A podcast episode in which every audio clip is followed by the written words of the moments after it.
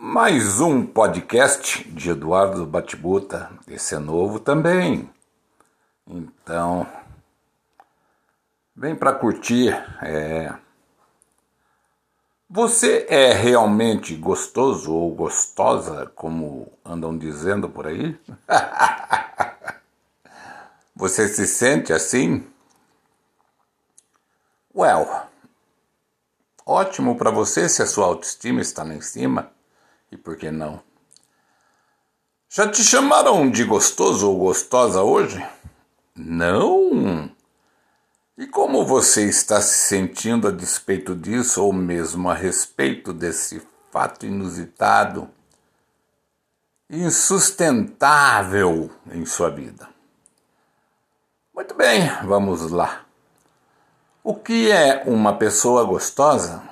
Se você se basear em estereótipos, pessoas gostosas são as que possuem dotes físicos exuberantes, pessoas saradonas, formatadas no shape de academias e com belas e sinuosas curvas que arredondam suas circunferências e formam uma silhueta aveludada e retocável e poderosamente envolvente. É mais ou menos assim, não é não? A gente come pelos olhos. Será que isso basta? Obviamente que não. Sabe por quê? Porque essa estrutura física vai desmoronar com o tempo. Vai tornar-se flácida e vai ficar irreconhecível a ponto de você ter que se tratar psicologicamente por ter se baseado nesse engodo que permeia o cérebro humano. Ser gostoso, ser gostosa vai muito além desse estereótipo físico. Ser gostoso inclui ter sabor, ter saber, ter conversa boa, ter presença e postura ter conhecimento de causa, ser acima de tudo dono de si. Ter autoestima forte e não cair do salto nos momentos de fuga das realidades. Porque essas realidades são ambíguas na vida. Se você tiver um pouco de bom senso, vai descobrir que as pessoas que se baseiam em beleza física sofrem muito mais em todos os sentidos. A ponto de buscarem recursos na medicina para retocar o que não gosta em si e corre riscos altíssimos. Exemplo disso é Michael Jackson, que se transformou num alienígena fantástico e agora a Gretchen, com seu novo rosto deformado. Deus te fez proporcionalmente aceitável fisicamente. Ok, vai mudar? Ok, não sou contra, é longe disso. Mas será que Deus não te dotou de qualidades bem maiores, de excelências melhores? Será que não?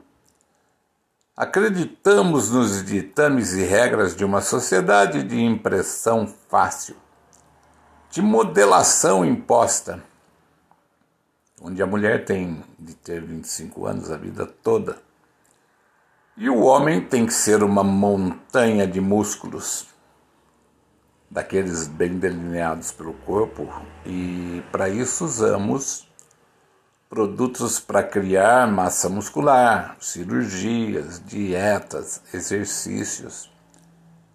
E tudo de forma extremamente prejudicial. E eu lhe pergunto: para que tudo isso? Não sou contra que você se cuide, mas dê valor. E um valor maior, dê maior a outras coisas que existem em você além do físico. Encontre alguém que valorize suas ideias, que te admire, que converse com você e que, de preferência, não fale só de si mesmo, que não viva se enaltecendo, porque o egocentrismo também é um mal a ser cortado pela raiz. Muitas pessoas estão perdidas mundo afora. É, elas estão tentando se encontrar, muitas delas, sair da opressão, da depressão e da angústia. O mundo perdeu muitos valores primordiais.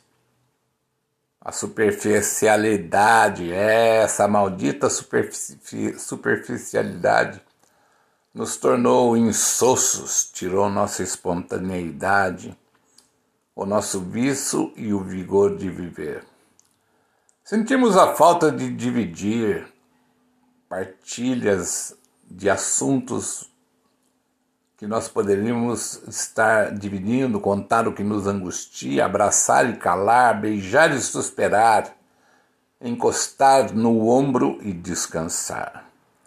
A nossa luta diária é pela sobrevivência do eu. E se alguém chamou de gostoso ou gostosa, fique feliz. Você deve ter algo mais interessante do que o seu corpo para mostrar. É se todo mundo começar a pensar assim, a coisa vai mudar e vai ficar melhor. Podcasts de Eduardo Batibuta para você, meu amigo, minha amiga.